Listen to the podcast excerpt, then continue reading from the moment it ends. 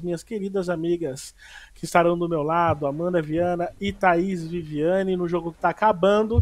Mas rapidinho, meninas, é, só para dar uma manchetezinha aí, vou pedir para colocar na tela as duas. É, o que, que dá para tirar de, de bom desses dois amistosos, não só desse jogo, mas o que dá para tirar desses dois amistosos? Vou começar com a Thaís. Boa noite, Thaís. Ou bom dia, boa tarde, boa noite para quem assistir depois. Bom dia, boa tarde, boa noite, Rafa, Amanda, galera que está acompanhando a gente. Sempre um prazer enorme estar por aqui. Olha, eu acho, Rafa, que a gente entender que é o começo de um trabalho. Eu sei que o Arthur falou algumas coisas, na minha concepção, pelo menos apressadas, né, em relação a as coisas já estarem muito adiantadas e as jogadoras já terem assimilado muita coisa, só que a gente sabe que é o começo de um processo. E o que a gente viu nessa data FIFA foi muito similar ao que a gente já vinha tendo antes na seleção brasileira com a, a Pia Sunhag. Então, é botar um pouquinho é, a emoção, talvez seja essa palavra, a ansiedade de alguns é, no freio, pisar um pouquinho no freio em relação a isso, entender que é um trabalho que começa agora, é, entender a, a, o peso que o Brasil tem no futebol feminino, que é diferente do peso que tem no masculino, é, que dificilmente vai chegar favorita alguma competição, obviamente pode medalhar, porque o futebol te permite esse tipo de coisa, mas é segurar um pouquinho a empolgação. Eu acho que esse é o, o principal ponto, porque é o que a gente viu tanto no sábado quanto hoje, partidas distintas. Na, no sábado o Brasil melhor, hoje pior, é, mas muito parecido ao que já vinha sendo feito antes, Rafa. É isso, já repercutiu bastante sobre isso. Amanda, bom dia, boa tarde, boa noite para você para quem está assistindo depois, boa noite para você. E aí é isso, né? A Thaís estava falando, talvez seja interessante alinhar as expectativas, né? É, óbvio que da parte do Arthur, ele tem, ele, ele, é confiante no trabalho dele, né? Um aspecto, é um traço do Arthur Elias.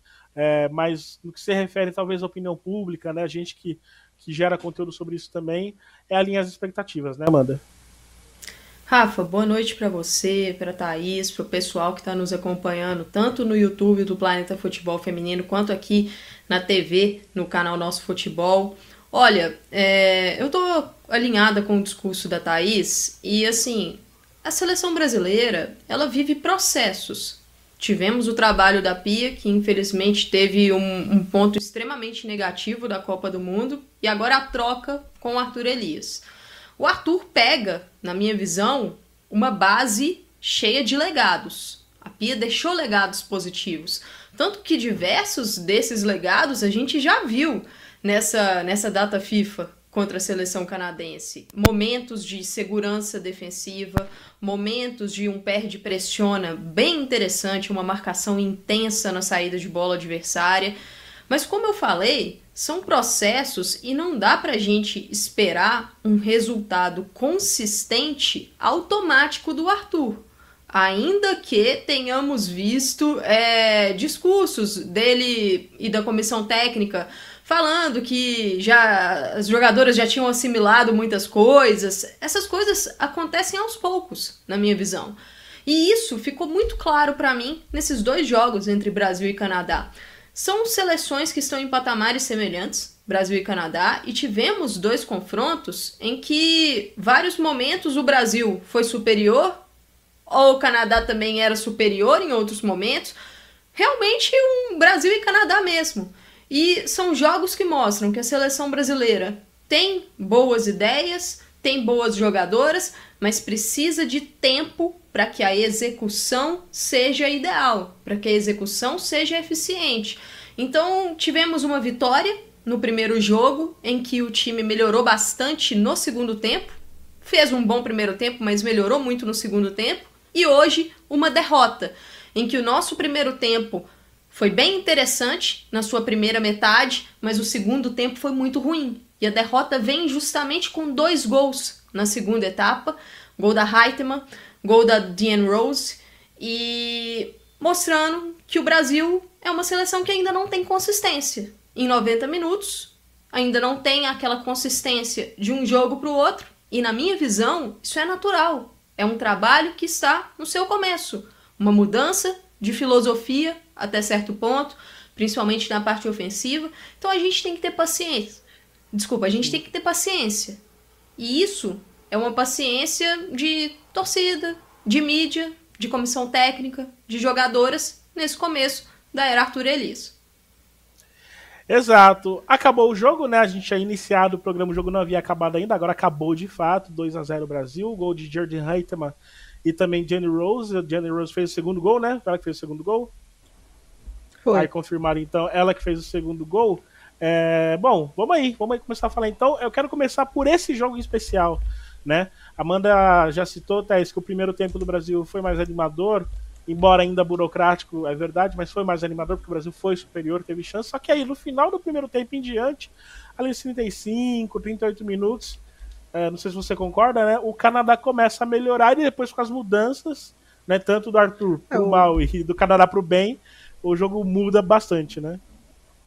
O Brasil teve 25, 30 minutos bastante dominador, né, em termos de posse de bola, conseguindo interceptar bem. O Canadá não se achava no jogo, não conseguia nem fazer uma pressão interessante, nem conseguia é, se fechar também. O Brasil chegava com certa facilidade, mas chegava ali até o terceiro quarto do campo, dá para a gente falar assim. Nesse domínio do Brasil, só foi produzido uma finalização realmente perigosa, né, que foi o lance que a Marta bateu e passou muito próximo ali do gol da Sabrina D'Angelo, é, mas for, foram interessantes em termos de dominância, em termos de é, do que o Arthur propõe para a seleção, né, de ser uma equipe que é, é mais propositiva. Eu entendo que é mais ou menos isso que ele quer, apesar de que essa posse de bola, por exemplo, dentro da própria área, ela não é produtiva, né? Que é outro termo que o Arthur tem usado bastante. Não é uma, uma posse de bola que gera alguma coisa interessante para o Brasil, nem em termos de atrair tanto assim o adversário, né? Porque não, o Canadá não mordeu tanto essa isca da seleção brasileira, mas foram minutos melhores do que tinham sido na outra partida, né? Então o Brasil conseguiu esses 25, 30 minutos ali sendo o principal, sendo o protagonista no jogo, só que ficou por aí, né, Rafa? Ficou por aí, o Brasil foi ter uma outra finalização perigosa ali aos 46 do primeiro tempo. O Canadá cresceu bastante. Uhum. A Puríssima conseguiu encaixar melhor a equipe. E no segundo tempo cresceu absurdamente, né? Tanto pelas jogadoras que entraram. Eu acho que esse é um ponto bastante importante. É, se no jogo passado quem saiu do banco piorou o Canadá, hoje quem saiu do banco melhorou o Canadá. Eu acho que esse é um ponto. Um Brasil muito bagunçado, sem intensidade na segunda parte, é, e um Canadá acertado pressionando a saída de bola do Brasil, entendeu que se pressionasse conseguia gerar é, situações perigosas e foi assim que interceptou uma quantidade tremenda de bolas no meio de campo, por exemplo, o Brasil errou muitos passes no segundo tempo hoje e a opção pela Cristiane hoje algo que eu já sabia, pelo menos ou intuía, hoje a Cristiane muito mal no segundo tempo muito, muito mal, sem intensidade, uma pressão que não existia, né? ela não pressionou a Sabrina em nenhum momento. Então o jogo ficou relativamente cômodo ali, né, para a seleção do Canadá. Um jogo que estava chato no, no, primeiro tempo, quando você tinha a Nunes por ali. A Nunes também não fez um grande jogo, mas trabalhou mais, né? Esteve, com mais intensidade. No segundo tempo, isso ainda existiu a partir do momento que a Cristiane entrou. Então, o Canadá hoje, para mim, mereceu levar essa partida talvez até por mais de dois gols, Rafa. É, eu vou pedir para a nossa produção colocar o campinho aí, que eu já vou passar para Amanda também, colocar o campinho na tela com a gente junto aqui para poder comentar, né? É, Amanda, é, se no primeiro jogo, né, o, as alterações fizeram melhor para o Brasil e nem tanto para o Canadá, esse jogo foi completamente ao contrário, né? A gente notou aí. É, queria que você falasse sobre as alterações, principalmente das duas equipes, né, mas principalmente do Brasil, é, porque, ao meu ver, né, naquele momento que entra Tamires e Cristiane para tirada de Yasmin, que na minha opinião estava bem no jogo, e a Gabi Nunes, que precisa ser mais testada, não me pareceu ser a melhor é, escolha, em que pese ser amistoso, né? A gente está vendo aí o campinho, o campinho inicial, né? O Arthur trouxe quatro alterações para esse jogo de hoje em relação à escalação da primeira partida contra o Canadá. É, a gente viu a Angelina no meio-campo no lugar da Luana, a Yasmin no lugar da Tamires, né, na ala esquerda, é, e aí a mudança com Bia Zanerato no lugar de Geise e também Gabi Nunes no lugar de Cristiane. E na primeira etapa, Rafa, esse time, eu acho que para a gente entender o Brasil da segunda etapa, a gente também tem que entender o Brasil da primeira etapa e o Canadá da primeira etapa. É, o Brasil, ali, em torno de 25 minutos, conseguiu ter uma boa ocupação espacial, a Yasmin abrindo muito bem o campo, a Adriana abrindo muito bem o campo, a circulação da bola no campo de ataque estava interessante. Então o Brasil conseguiu colocar esse Canadá para trás. E o Canadá uhum. tendo muita dificuldade de saída mesmo. Primeiro, porque o Brasil estava pressionando bem a saída de bola canadense, igual a Thaís destacou. É, era um pé de pressiona bastante eficiente, que fechava as linhas de passe. E a Bev Priestman trouxe como titular hoje a, a Regan, no meio, ao lado de Queen. E a equipe canadense teve muita dificuldade de construção e progressão pelo meio campo no primeiro tempo. Tava um pouco passivo, Lógico, eu acho que esse ponto é importante também, mas o fato do Brasil fechar bem as linhas de passe e pressionar e o Canadá não ter conseguido a eficiência pelo, pelo meio estava dificultando o jogo delas. Então o Brasil teve volume de jogo nos primeiros 25 minutos, conseguiu até produzir chegando no terço final, mas aí, na hora da definição, pecou no último passe, pecou na tomada de decisão, então a gente não conseguiu dar sequência nas jogadas que a gente retomava a posse já próximo da área de ataque. A gente não conseguiu capitalizar em cima desse volume. Aos poucos, o Canadá foi melhorando a sua postura, foi crescendo no primeiro tempo e equilibrando o jogo. Mas foi um primeiro tempo em que o Brasil terminou um pouquinho mal e o Canadá melhor, mas o todo do primeiro tempo foi positivo da seleção brasileira. Aí na segunda etapa, Rafa e Thaís. A Beth Priestman, ali nos primeiros minutos já, mais ou menos com sete minutos de jogo, ela faz uma substituição que para mim foi a substituição que venceu o jogo para o Canadá, que é a entrada da Jessie Fleming no lugar da Regan. E, e, fez uma diferença porque a Fleming é a jogadora da qualidade do passe, é a jogadora que dita o ritmo no meio-campo. E a seleção brasileira não voltou tão bem para a segunda etapa e Antônia, é, desculpa, Angelina e Ari Borges acabaram não conseguindo controlar o setor do meio-campo tão bem quando vim, quanto vinham fazendo no primeiro. Então a Fleming deu dinâmica, distribuiu melhor o jogo, conseguiu ativar melhor as suas peças ofensivas e o Canadá foi ganhando terreno. E o Brasil, por outro lado, foi errando muitos passes, foi errando conexões, perdeu eficiência na marcação. E aí, quando você menciona as entradas de Tamires e Cristiane, na minha visão, a partir daí a seleção brasileira já não se encontrou mais no jogo. Né, o Arthur opta por essas duas modificações. Eu não sei se a opção dele foi uma questão tática ou se foi uma questão de cansaço de Gabi Nunes e Yasmin, mas eu tô com a Thaís, o time perdeu eficiência na pressão com a Cristiane, no, no ataque, ela não conseguiu a mesma eficiência que a Nunes vinha tendo ali na pressão, e o time já não conseguia sair com a mesma qualidade de trás. Então, a entrada de uma peça menos móvel no campo de ataque, como a Cristiane, ela recebeu poucas bolas. Ela recebeu uma bola bem interessante que ela acabou batendo de primeira, não conseguiu pegar em cheio, mas é, não, não teve criação para ela. E aí, na minha visão, seria mais interessante ter colocado uma atleta para atacar campo, para atacar as costas da zaga canadense, porque o Canadá passou mais tempo no campo de ataque brasileiro em relação ao primeiro tempo. Então, fatalmente, deixou espaços nas costas da sua linha de zaga. Talvez se a gente tivesse ali, por exemplo, uma Geise, que é uma jogadora de mais velocidade para atacar espaço nas costas adversárias, teria sido mais interessante. Então, eu acho que a leitura do Arthur na hora dessa modificação não foi a ideal e a Tamires sofreu muito também nas suas costas. O, o setor defensivo da Tamires, o Canadá passou a explorar muito por ali.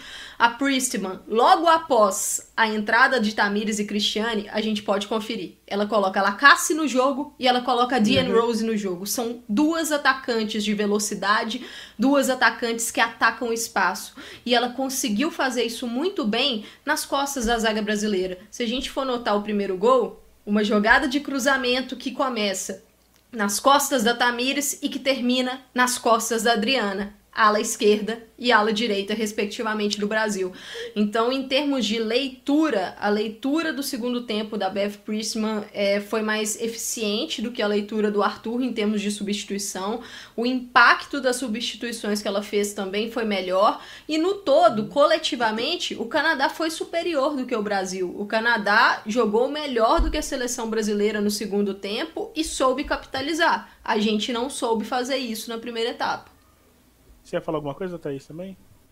É, não, ia puxar aí um, um, detalhe que a Amanda pontuou, né? O segundo gol, uma bola esticada é, da goleira, né? Bola que quica no, na, no campo, ali na linha do meio de campo e passa sozinha para Diane Rose marcar o segundo gol. Então, o Brasil com vários, vários detalhes defensivos para ajustar também, né? A, a Amanda citou a Tamires, virou um grande corredor ali, né? A partir do momento que ela entrou e ela não conseguiu trazer aquela contribuição ofensiva também, né? E olha que a Tamires fez uma boa Copa, fez um, uma Libertadores interessante também. Então vinha bem, não é um jogador que vinha mal, vinha bem. É, em termos de cansaço, por exemplo, eu acho que pode ser um detalhe para a Geise, né? No Manchester United a gente está vendo que nem sempre ela está pegando partidas consecutivas com uma minutagem considerável, né? Então acho que seria um ponto para a gente questionar o Arthur hoje, talvez, em relação, por que não a Geise nessa partida? É, porque, na minha concepção, faz, faria muito mais sentido do que a entrada da Cristiane ali, especialmente à medida que o segundo tempo começou a se desenrolar, né? Eu acho que esse, esse é um ponto, e a discussão nas redes sociais, né, é, em relação a jogar ou não em prol da Marta ou da Cristiane eu acho, e eu já achei, já falei isso algumas vezes com a Marta, a Marta tem que ser uma cereja no bolo para a seleção brasileira. Não pode ser feito um jogo moldado para a Marta estar confortável, porque a Marta está caminhando para o fim da carreira dela. E o ciclo do Arthur é um ciclo de quatro anos, né? Pelo menos a ideia é que seja assim. Então vai além da Marta. Eu acho que não dá para você passar esse período todo até a Olimpíadas, moldando uma seleção para jogar para ela. E aí você vai entender o momento que é mais interessante tê-la em campo. Eu acho que não, isso não vai ser toda a partida. E como o Arthur trouxe a Cris de volta para a seleção, isso vai se aplicar a ela também. Assim, será que no jogo de hoje, na maneira como o jogo estava se desenhando, era interessante ter a Cristiane em campo?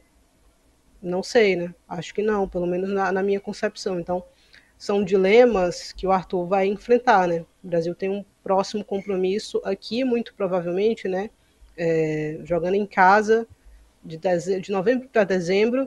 Vamos ver o nível dos adversários, né? Mas um resultado que talvez já deixe algumas pessoas com aquela pulga atrás da orelha, né? Em relação a até onde o Brasil pode chegar, né? É, e pulga atrás e, da Rafa, orelha, mais por aquilo que a gente estava falando no começo, né, Amanda? Que a gente estava falando é, sobre alinhar a expectativa e tudo mais. Pode falar. É, só para dar sequência a isso que a Thaís falou, da, da questão da Cristiane, na minha visão é mais uma questão de característica da jogadora. A característica de jogadora para entrar ali naquele momento não era uma pivô, não era uma jogadora de menos mobilidade como a Cristiane. Eu acho que era uma característica para entrar alguém como a Geise, como por exemplo a Gabi Portilho, jogadoras que atacam o espaço, que imprimem um pouco mais de velocidade, a Debinha, por exemplo, que faz isso, porque era o que o jogo estava pedindo. O jogo estava pedindo uma manutenção de pressão na saída de bola para tentar retomar um pouco o controle ali do jogo, tirar o Canadá do conforto, mas também atacar os espaços que estavam surgindo. Então, acho que é mais uma questão da entrada de uma jogadora de característica diferente.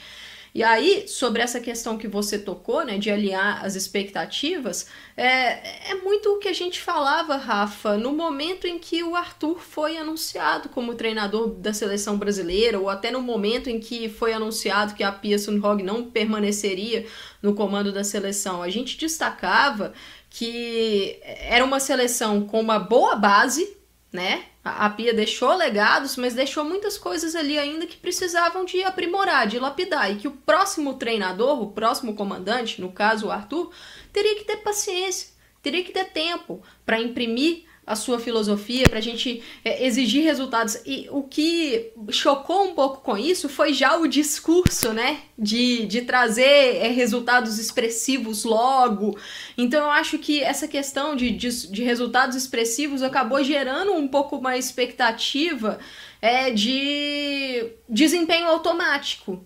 E a gente viu nessa data FIFA que o desempenho não vem de forma automática, que vai demandar tempo para as atletas assimilarem as ideias do Arthur. E eu não digo nem assimilar ideias ofensivas, não, porque tudo começa lá na defesa. Tudo começa do entendimento das jogadoras, de saída de bola, de construção de jogo, as movimentações que precisam estar mais conectadas, as associações. Como ele vai conseguir potencializar a Marta, por exemplo, como ele vai conseguir potencializar uma Ari Borges, uma Geise, uma Bia Zanerato? Isso vai demandar tempo. Isso vai demandar tempo e treinamento. E é coisa que até Paris ele não vai ter tanto isso, né, Rafa e Thaís? Exato. Não são muitos treinamentos. A gente sabe que Você tem uma Copa Ouro treinador de treinador de clube, treinador de seleção é diferente, porque o treinador de clube tem o dia a dia ali, tem muitos treinos para fazer repetições e na seleção isso não acontece. Então isso é um desafio. E aí é o pé no chão. É o pé no é, chão de entender que é um processo o nível da competitividade também vai ser outro detalhe para ele se, se adaptar, né? Assim, ele estava acostumado a um Corinthians, a uma equipe dominadora continentalmente, né? Quantas vezes a gente viu o Corinthians ser desafiado dessa maneira ou chegar com, contra uma equipe muito parecida? Então, eu acho que é uma questão porque ele vai enfrentar equipes parecidas com o Brasil nesse período, ele vai enfrentar equipes melhores do que o Brasil nesse período também. Então, são detalhes aí para a gente entender como vai ser essa adaptação, porque é uma chegada, né? um começo de trabalho.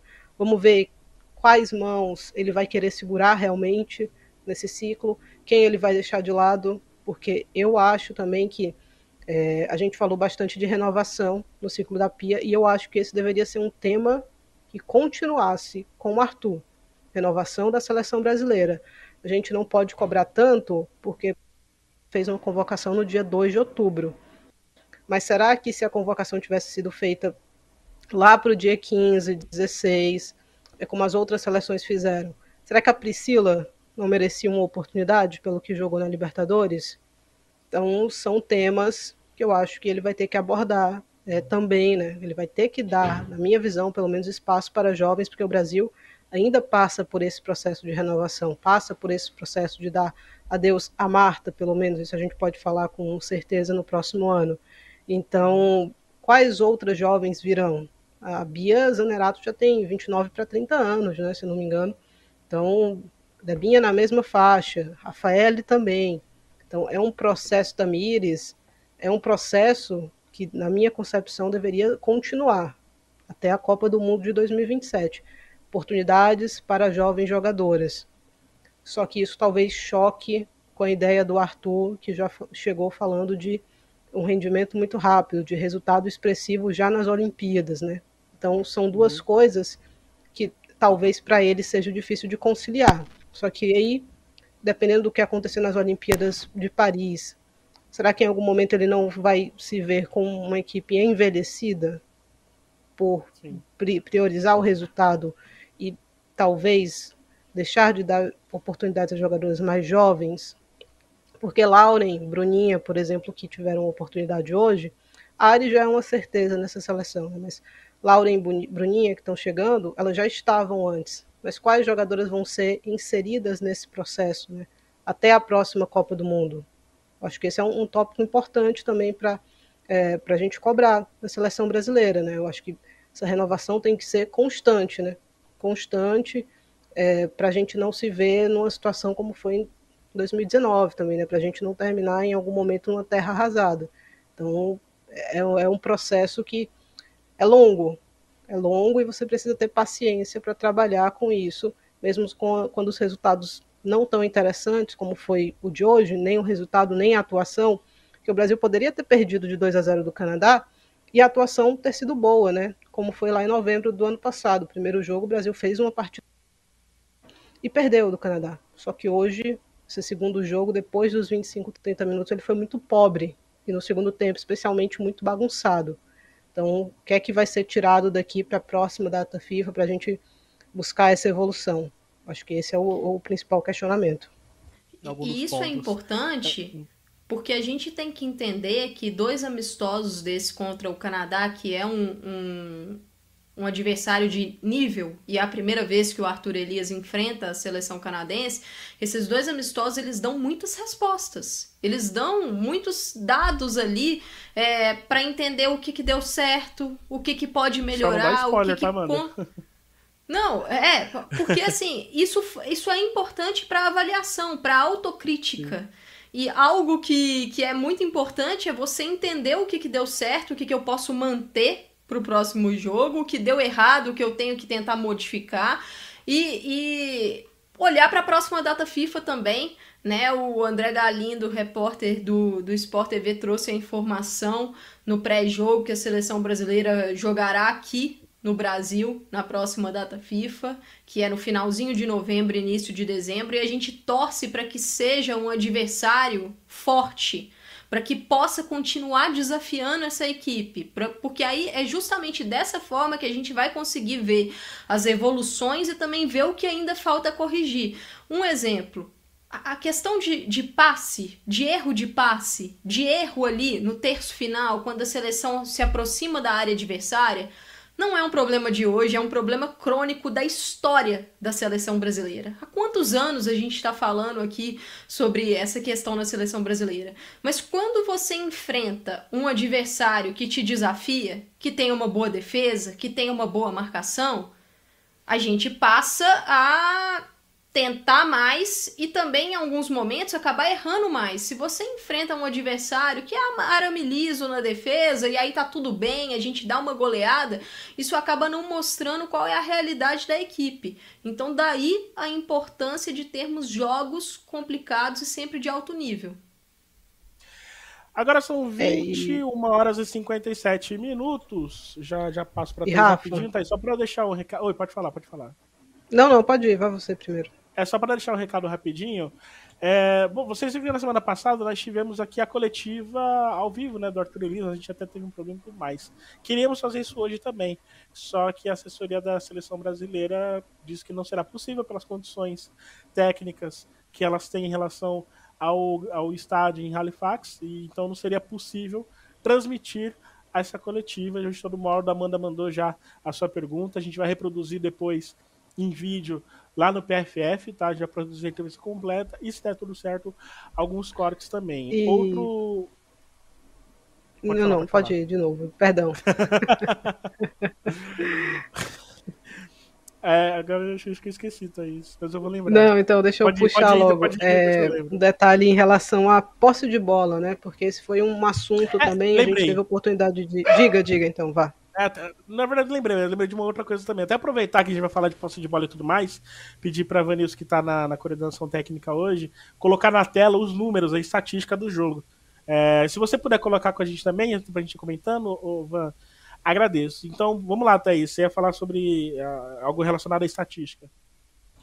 É, não, porque essa questão da posse, né, isso foi um detalhe. Eu tive a oportunidade de conversar com o Arthur essa semana na coletiva, né? E perdão pelo Nino latindo aqui fora, mas é, ele eu perguntei, né? Porque ele tinha falado de um Brasil muito dominante. Depois eu vou soltar até essa resposta completa lá no Twitter.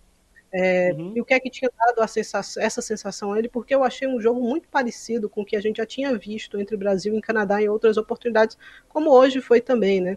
E ele falou uma série de números e etc, etc, mas são números que muitas vezes não significam tanta coisa, né? porque o Brasil hoje teve mais posse, deu, deu mais passes, teve mais precisão, só que a gente viu como foi o segundo tempo, né?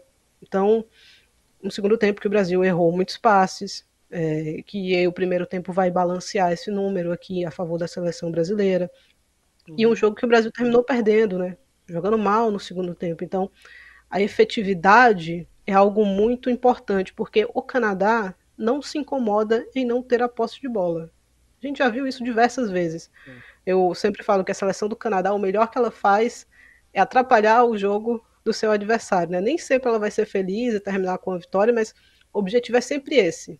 Então a gente já viu o Canadá conseguindo resultados interessantes para o nível da, da, da, competição ali, contra a Espanha, contra a Inglaterra, sempre conseguindo atrapalhar muito seus adversários. Foi uma Olimpíada o Canadá foi muito competente nisso, né? De diversas vezes travar o jogo do seu adversário, encaixar um bom contra-ataque. Então, qual vai ser a alternativa do Brasil quando encontrar uma equipe assim? Eu acho que esse é o ponto. Que o Canadá é, me passou uma ligeira impressão até de ter se preservado um pouquinho mais para o segundo tempo, ter aumentado a intensidade no segundo tempo. Na medida que o jogo do Canadá encaixou, encaixou o encaixe na seleção brasileira, eu senti o Canadá com uma rotação a mais do que o Brasil. Então, quando isso acontecer, como tentar consertar isso ao longo da partida, né? Eu acho que esse é um outro desafio, né? Vai ser um outro desafio para o Arthur Elias. E Thaís, é, sobre lembro... essa questão da posse, foi uma posse efetiva para a seleção brasileira, basicamente ali nos primeiros 25 minutos só. Porque foi quando realmente o time conseguiu trabalhar essa posse de bola no campo de ataque e ter volume de jogo. Ao, é, depois disso e no segundo tempo, foi um Brasil que teve mais essa posse, mas não no campo de ataque, né? Não em zonas perigosas do campo. E a gente precisa ter essa posse mais qualificada nas zonas perigosas do campo. E se a gente for olhar a qualidade é, de chutes também, isso fez diferença. A seleção canadense deu cinco chutes e quatro deles foram no gol. Dois gols marcados.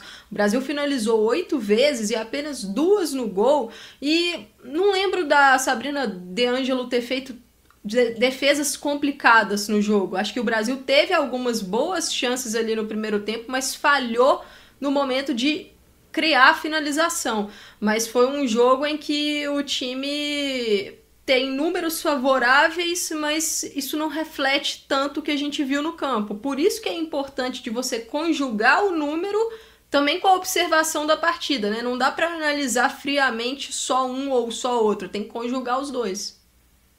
Sim, até eu tinha feito uma pergunta dessa no início, né? Até que ponto, de fato, no começo em que o Brasil estava melhor, né? Até que ponto, de fato, o Canadá estava deixando a bola com o Brasil dentro da sua característica ou estava tendo dificuldade, inclusive, para tomar bola, né? Qual que era o, o a linha? E aí, Rafa. conversando com o Thiago Ferreira, né? O Thiago Ferreira ele falou sobre isso também. Você quer comentar sobre isso, a minha Amanda? Eu até acho que no começo o Canadá estava muito desconfortável com a postura do Brasil. Uhum. Os 25 primeiros minutos do Brasil é, foram muito exatamente bons. Isso que o porque falou. tirou completamente o Canadá do conforto. O Canadá, ele não tem problema em não ter a bola, mas ele gosta de ter uma saída de jogo. Ele Exato. gosta de te contra-atacar. Ele gosta de ter um respiro também. E o Brasil não deu isso para o Canadá nos 25 primeiros minutos de jogo. Mas aos poucos, naturalmente, você vai cansando, você baixa um pouco as suas linhas, você baixa um pouco pouco a pressão e, e isso o Brasil acabou é, recuando um pouquinho no campo, que é natural, mas o Canadá foi ganhando confiança. O que a Thaís falou, né, do Canadá ter é, feito um segundo tempo com o ritmo maior, eu acho que tem uma questão de confiança aí também. De ver as coisas dando certo, de ver que você está conseguindo tirar o conforto do seu adversário, né, tirar o conforto da seleção brasileira, e aí a confiança rolou para o Canadá e o Canadá começou a produzir muito mais. Já vinha produzindo um pouco mais ali nos últimos 10 minutos do primeiro tempo, mas essa produção foi muito maior na segunda etapa. É, outra coisa que eu tava lembrando também, daqui a pouco tem PFF, é, o Nino tá me lembrando também outra coisa também, mas daqui a pouco tem o debate pronto, né? Já falamos bate pronto já para falar dos, desse miniciclo nessa data FIFA em si. Então, daqui a pouco, sei lá, daqui a alguns minutinhos a gente fala sobre isso. Quero lembrar também que no final de semana tem Campeonato Paulista e teremos programação, mas fiquem ligados que a gente vai divulgar ainda, né? Temos na, no sábado às 11 da manhã o derby, né? Corinthians e Palme Palmeiras e Corinthians, na verdade. E é, na segunda, em Barueri, também teremos é, São Paulo e Santos. Nesse jogo de segunda, talvez estejamos ao vivo lá também, ao vivo direto de Barueri.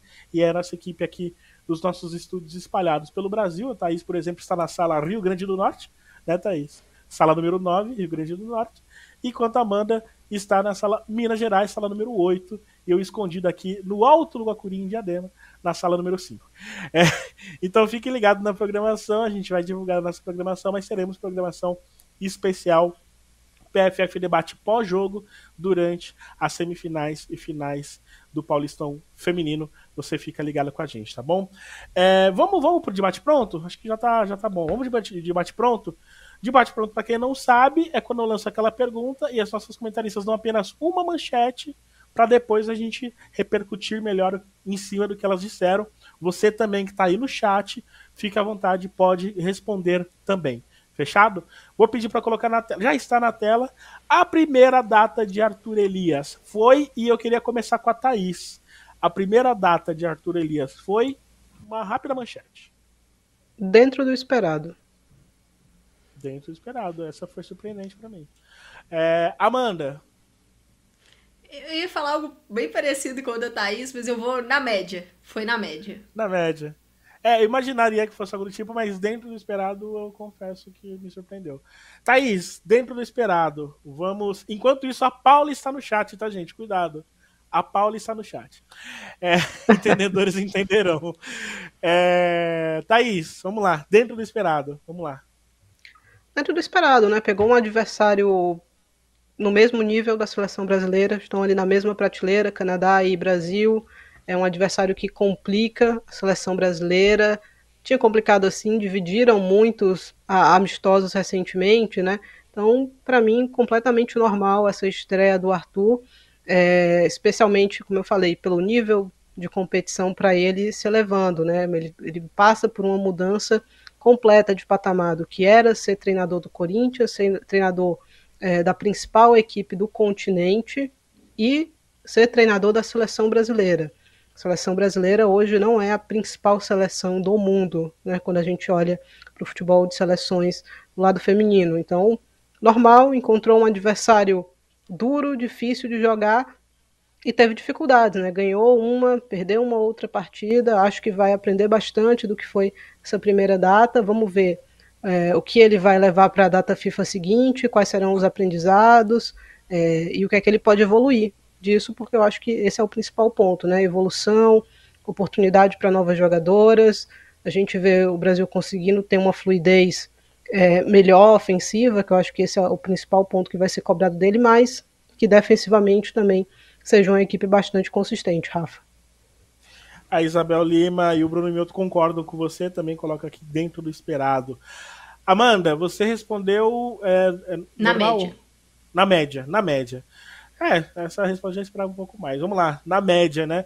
É, vamos lembrar, e aí, vocês tocaram num ponto, no último PFF Debate que me chamou muita atenção, depois vendo o jogo. É, às vezes eu tenho a impressão que o Arthur, por algum motivo, ele quer descolar muito, assim, o que, que ele pretende colocar da Pearson Rock. Ele quer descolar o tempo inteiro. Óbvio, dois jogos ainda, mas a impressão que dá é que tem muita coisa da pia, isso não é necessariamente ruim, né? Até para deixar é, claro e, também. Assim, não, é. não vai passar, tá, Rafa? Assim, o, o trabalho é. dela vai ter um eco no trabalho dele sempre, da mesma maneira que o trabalho dele vai ter um eco no trabalho do futuro treinador da seleção brasileira. Então, é, é, uma sequência, né? Não tem como você. Cada um vai deixar apagar. o seu legado, né? É, então. É, e aí, Amanda, o que, que você acha em relação a isso? E aí já aproveita para seguir na sua resposta.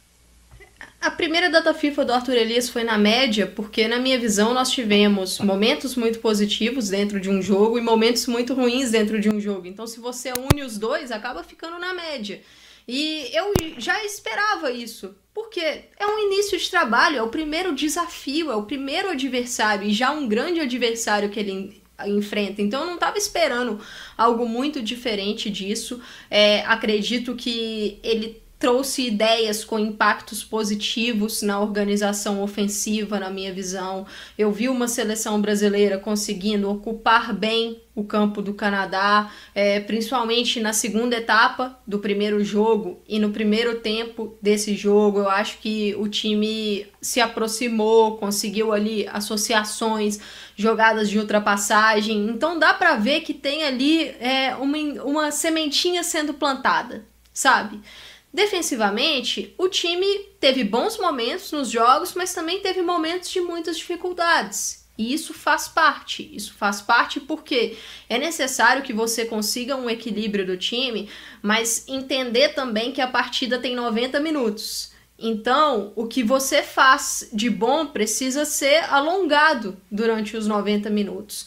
E sobre essa questão é, da pia e da gente ver também uma continuidade de alguns fatores no trabalho, entendo que Pearson Hogg e Arthur Elias são treinadores com ideias diferentes, né? São treinadores que têm modelos diferentes nas suas carreiras, mas é, a Pia deixou um legado bem positivo na seleção brasileira em alguns pontos e a gente falou bastante sobre isso. É, o Arthur Elias não pegou terra arrasada e eu acho isso muito importante, muito positivo, porque na minha visão, quando a Pia assumiu a seleção brasileira lá em 2019, ela pegou terra arrasada. E o fato do Arthur não pegar terra arrasada agora é bom, porque a gente não está saindo do zero. Então isso já vai ajudar a nossa evolução daqui para frente. Se a gente for analisar os jogos, é, esse, esse perde-pressiona que a seleção brasileira fez no Canadá, ou seja, quando a equipe perde a bola e tentar recuperar rapidamente, para quem lembra, a Pia falava uma expressão chamada popcorn time. No popcorn time. Quando você perde a bola, você tem que recuperá-la o mais rápido possível. Não é falta de atenção, a gente tem que ter atenção o tempo todo, a gente precisa de intensidade. Ela já pregava isso. E isso faz parte da competitividade do futebol mundial. Você precisa ter intensidade na marcação. E a gente está vendo isso com o Arthur Elias. Mas isso é, a, ajuda muito o fato das jogadoras já terem isso em mente do trabalho anterior. Delas já é, virem assim há algum tempo executando isso dentro de campo. Lógico que às vezes o Arthur vai pedir uma função diferente de uma ou de outra, uma movimentação diferente, mas a ideia já está ali já está na cabeça delas, e eu acho que isso facilita. Por exemplo, é, você ter ali uma, uma saída de bola com três defensoras. Em momentos desse último ano do ciclo Pia, a gente chegou a ver isso na seleção brasileira. Então eu acho que é, nós temos ali, vamos dizer assim, é, uma caminha preparada e o Arthur nessa cama vai começar a colocar as ideias dele. Então ele não tá pegando terra arrasada. Tem muitos conceitos que já estavam aí e que agora eles vão ser lapidados, eles vão ser adaptados para a ideia do nosso, do nosso novo treinador. E eu acho isso positivo, porque significa que nós temos uma base, que nós não estamos partindo do zero. E aí, trazendo um pouco para minha resposta do na média, o na média entra também alguns desafios de alguns problemas que a gente vinha tendo ao longo dos últimos anos, ao longo da nossa história, que é defender lados do campo, defender jogo aéreo, caprichar na finalização das jogadas, caprichar na tomada de decisão. Isso é uma questão histórica da seleção brasileira. Isso não é algo de Pia, de Vadão, de Emily, de outros comandantes. Isso já vem de muito tempo. E nesse início de Era Arthur Elias, a gente também sofreu com isso. Então, agora é o momento de entender o que aconteceu nessa data FIFA e na próxima data FIFA a gente começar a organizar, começar a corrigir, começar a ajustar. Não vai ser automático. O Brasil não vai deixar de cometer esses erros na próxima data FIFA, nas próximas duas datas FIFA. Não, isso é um processo e tentar chegar lá na Olimpíada de, Par Olimpíada de Paris com esses erros, essas questões minimizadas. Mas isso não vai ser automático, Rafa. Sim, é, inclusive arrisco a dizer, e acho que vocês concordam comigo, que nessa coisa de legado, né, talvez a Pia ela assumiu uma seleção numa condição muito mais vulnerável do que o Arthur assumiu. E vou ah, além. Havia um legado ali. A... e ele não era positivo. Total. Exato. É o que eu falei. Positivo. Ela pegou terra arrasada. O Arthur não pegou terra arrasada. Exato. E vou além. Rafa. Eu acho que poucos treinadores deixaram, e aí vocês concordem ou não, em que pese aí a péssima eliminação é, na, na primeira fase da Copa do Mundo, eu acho que poucos treinadores deixaram um legado estrutural para a seleção é, que não a Pia Sunhog a minha impressão. É, e eu acho que o Arthur ele pode deixar um legado ainda maior com o tempo que ele fica na seleção. Mas um depois caminho... de muitos anos, acho que a Pia foi a quem deixou o maior legado, Thaís.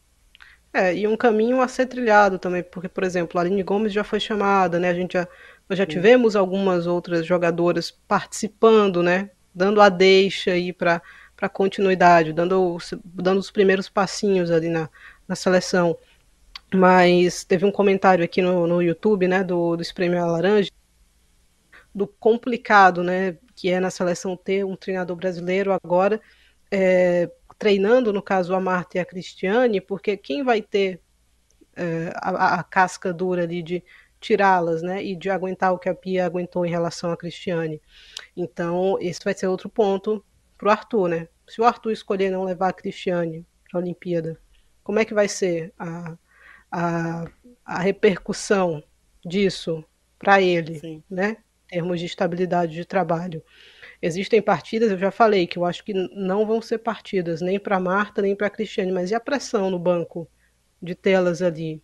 Então, são pontos delicados que ele vai ter que aprender a lidar com isso e vai ter que ter um pulso forte também, né, em relação a esse ponto, e talvez esse pulso forte o faça criar, não haters, mas algumas pessoas vão torcer bastante o nariz a partir desse ponto, e talvez gente que vinha aplaudindo muito. Então, Sim. como vai ser lidar com isso? Mas é, é, parte do processo, né, cara? É parte do processo. O, vale Rafa, a pena destacar só... aqui. Oi, pode falar, Amanda. É, uma coisa que eu acho que vale repetir, a gente acabou, eu e Thaís acabamos tocando nesse ponto, é, mais para a parte final do, do nosso pós-jogo da primeira partida, mas a, a seleção brasileira ela tem um ciclo vicioso nas suas eliminações, na minha visão, de falta de autocrítica. É, assim, é, vitória, vitórias acontecem da mesma forma como derrotas acontecem. E as derrotas, por muitas vezes, elas acabam sendo muito doídas.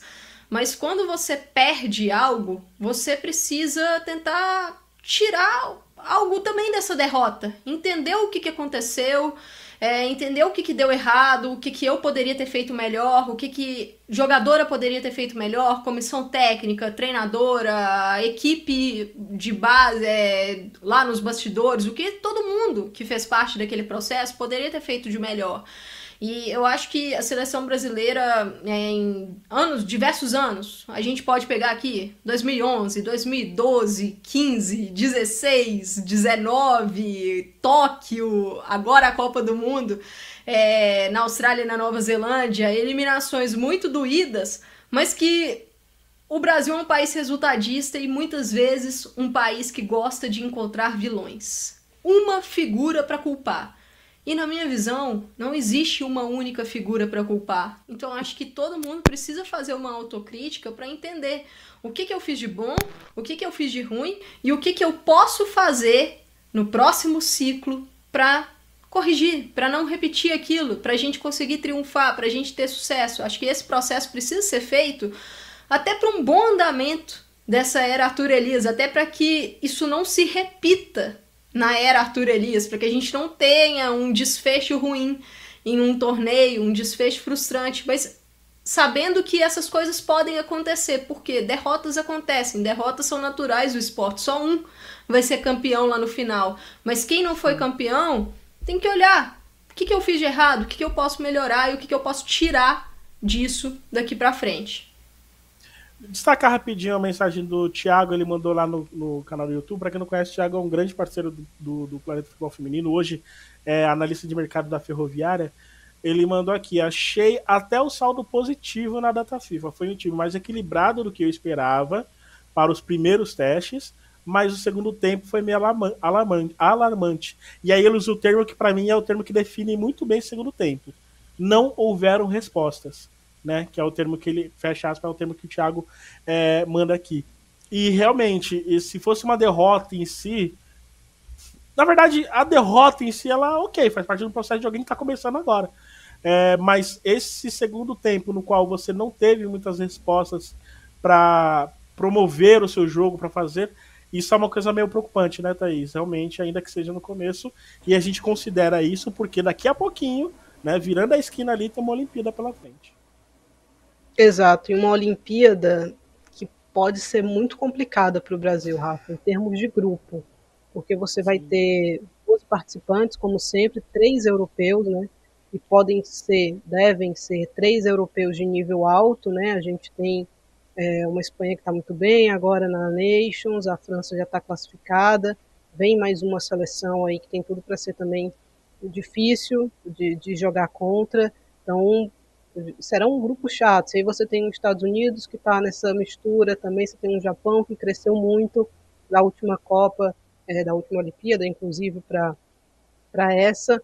E você tem uma Colômbia hoje que é bastante competitiva, que é mais competitiva do que já foi. Você tem o Canadá, você tem a Austrália, muito provavelmente essas equipes que estão brigando para se classificar também, alguma delas, mas que devem chegar até uma, Jogos Olímpicos de Paris. Então, caso essas previsões se confirmem, tem tudo para ser super complicado. O Brasil, de repente, pode terminar num grupo muito, muito chato. Então, é um detalhe. Uma seleção vai precisar estar melhor encaixada do que esteve, especialmente nesse segundo tempo. Mas eu acho que existe é, um certo tempo hábil para trabalhar isso. É, entender quais testes serão feitos, quais serão os adversários também. Agora a gente está meio sem opção, né, por conta da Liga das Nações, mas para abril, para maio, você vai ter a oportunidade de fazer, fazer testes. Então, contra as seleções, é, contra as seleções europeias, contra as seleções no, no nível mais alto, e eu acho que vai ser, vai ser importante se testar contra essas equipes também. Então, para entender, por exemplo, hoje, segundo tempo, a gente não teve alternativas, né? Quem saiu do banco não conseguiu ter um impacto positivo na equipe, diferente do que tinha sido no sábado, contra adversários mais competentes ainda. Um tempo ruim como esse segundo. Como ele vai ser penalizado? Quão caro vai custar aquele gol é, que a Marta perdeu ali no, no primeiro tempo? Então, são detalhes, são detalhes que fazem parte desse processo, né, Rafa? É, e a estava falando, Amanda, que né, a França já classificada, a Dinamarca, né, encaminhando aí sua classificação, né, ainda a, é, mas tem um outro confronto a Alemanha, com a Alemanha ainda. Né? Exato, a Alemanha segue na briga, as duas vão se enfrentar ainda. Espanha também já encaminhou bastante a sua classificação e temos uma briga entre Holanda e Bélgica. Enfim, só para ter um, panorama do que, que possa, é, do que pode vir é. em relação a, a, a, Olimpíadas. E, oi, Thaís. É, não, esse grupo da Holanda e Bélgica tem a Inglaterra também, né? É, e a é, Inglaterra, pode briga, dar classificação ao, ao Reino Unido. Ela tropeçou hoje, perdeu, até de maneira mais ou menos surpreendente para a Bélgica. A Bélgica vem fazendo uma boa Liga das Nações, mas vamos ver como é que vai ser a volta, né? Vai aguentar, se vai aguentar o rojão da Sim. volta. Então, mas a Holanda vem bem. A Holanda vem muito interessante também. É, mas eu disse isso, Amanda, eu confirmei só para você ter uma ideia do que pode vir ali para as Olimpíadas. E tem uma questão aí sobre o ranking, né? Essa, teremos um ranking agora, no final, final de novembro, ou metade de novembro, né? Toda e data FIFA teremos... Ele... já, já renova, né? Então teremos agora, enfim. E isso pode pesar no que se refere à, formação dos grupos, né, Amanda? Então, é, esse é. jogo, inclusive, foi importante nesse aspecto, né? Muito importante porque Brasil e Canadá são países que estão ali muito próximos né, no, no ranking da FIFA e é o que a Thaís destacou é, não só na, na fala dela já nesse, nesse nosso pós-jogo aqui nesse PFF debate, mas em outras oportunidades é, que o Brasil pode ser que caia num pote 3, por exemplo, de Olimpíada. E aí pegaria um grupo possivelmente mais complicado, né? Jogos Olímpicos com poucas seleções disputando, dificilmente você vai ter um grupo super tranquilo. Mas lógico que se a gente tiver uma posição um pouco melhor no ranking, a gente pode ter uma chance melhor aí. Tem que ver, eu não, não sei aqui ao certo qual é o ranking final no momento do sorteio do grupo, né? De qual, qual mês que vai ser o ranking que a FIFA. É, que o Comitê Olímpico vai se pautar na hora do sorteio dos grupos, mas vitórias em datas FIFA e principalmente contra adversários mais complicados, contra o Canadá, contam. E dessa vez o saldo ficou uma para lá, uma para cá. Eu acho que era muito parecido com o que a gente já estava imaginando, porque são duelos muito é, equilibrados entre Brasil e Canadá. Vamos ver agora qual vai ser o próximo adversário da seleção brasileira. E aí, assim, sem olhar para essa questão de, de pontuação, de crescimento em ranking da FIFA, a gente precisa ter um jogo contra um adversário forte. Porque como o tempo até Paris é curto, e a gente tem poucos testes até lá, a qualidade dos testes vai fazer muita diferença para o Arthur Elias. Então acho que a gente precisa ter um duelo bastante competitivo para ele continuar tirando essas respostas, né? E sobre o que vocês falaram, né, de não ter respostas, o futebol, na minha visão, é, é um jogo de xadrez também. Os treinadores vão fazendo movimentos ali na partida, porque você também está enfrentando um oponente que está lendo o jogo, né? Que está dando as suas cartas. E, por exemplo, no primeiro jogo, é, os, as movimentações de peças que o Arthur fez no segundo tempo, com as substituições, acabaram dando um checkmate praticamente na Beth Prisma, que ela não encontrou respostas. E aí no jogo de hoje, as movimentações que ela fez, as cartadas que ela deu, deram um checkmate na seleção brasileira. Porque as mexidas do Arthur é, não trouxeram o resultado, acho que ele imaginava, e também não trouxeram o impacto dentro de campo.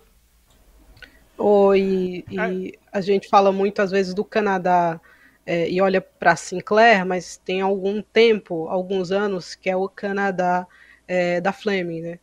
Entrou Sim. e mudou completamente a partida. Então, é importante você ter jogadoras com esse perfil. Uma jovem, a Flame ainda é jovem, que há muito tempo já está nessa seleção do Canadá, né? E hoje já assume a braçadeira com a maior naturalidade possível e quando está em campo muda a história da partida, né? Então, a importância de você respeitar os processos, né? Assim, de você envolver a jovem ali na equipe e dar oportunidade até para ela oscilar, né? Porque quando você acredita e quando você sabe da qualidade da atleta, faz total diferença você ter uma, uma, jogadora com, a, com essa qualidade, mas com essa confiança também. Estamos aí na reta final do nosso programa. Gostaria de lembrar a vocês que o PFF Debate está acontecendo excepcionalmente neste horário, porque tivemos o jogo do Brasil, né? Amistoso do Brasil contra o Canadá. Você que chegou agora. O Brasil perdeu para o Canadá por 2 a 0 Os dois gols aconteceram no segundo tempo. Jordan Huitema e Dan Rose fizeram os gols do Canadá e o Brasil acabou perdendo a partida.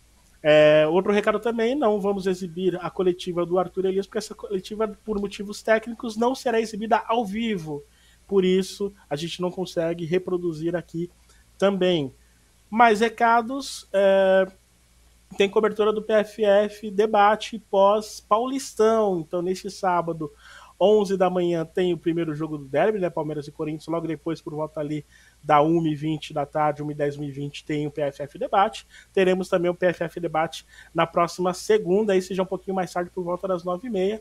E o PFF Debate aqui no canal Nosso Futebol de terça-feira às 8 Volta normalmente na terça-feira que vem para a gente repercutir sobre isso, sobre data FIFA e muito mais. Eu vou pedir rapidinho, a gente tem dois minutos rapidinho para mandar dar seu destaque final, depois a Thaís.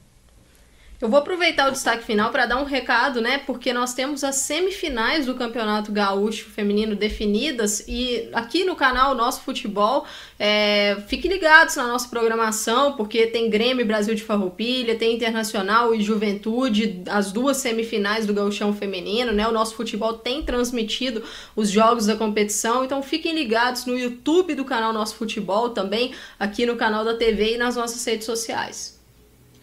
Tá aí, Thaís, seu recado final. Temos um minuto, hein, Thaís? Cuidado. É, tivemos Liga nas Nações hoje. Eu falei do resultado Exato. surpreendente da Bélgica contra a Inglaterra, mas a gente teve a França empatando com a Noruega também.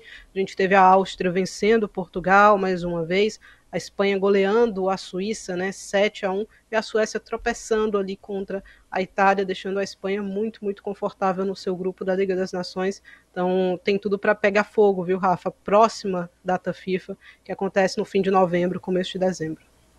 E aí serão as duas rodadas da primeira fase, as duas rodadas finais, né? Terminam da primeira, exato. Da primeira fase, saberemos quem são as quatro classificadas, as equipes que vão cair para a Liga B também, as que vão subir para a Liga A e por aí vai. Você vai contar tudo, a gente vai contar tudo isso aqui. Quem sabe a gente não fazendo conteúdo essa semana, se der tempo. Tá difícil pra gente.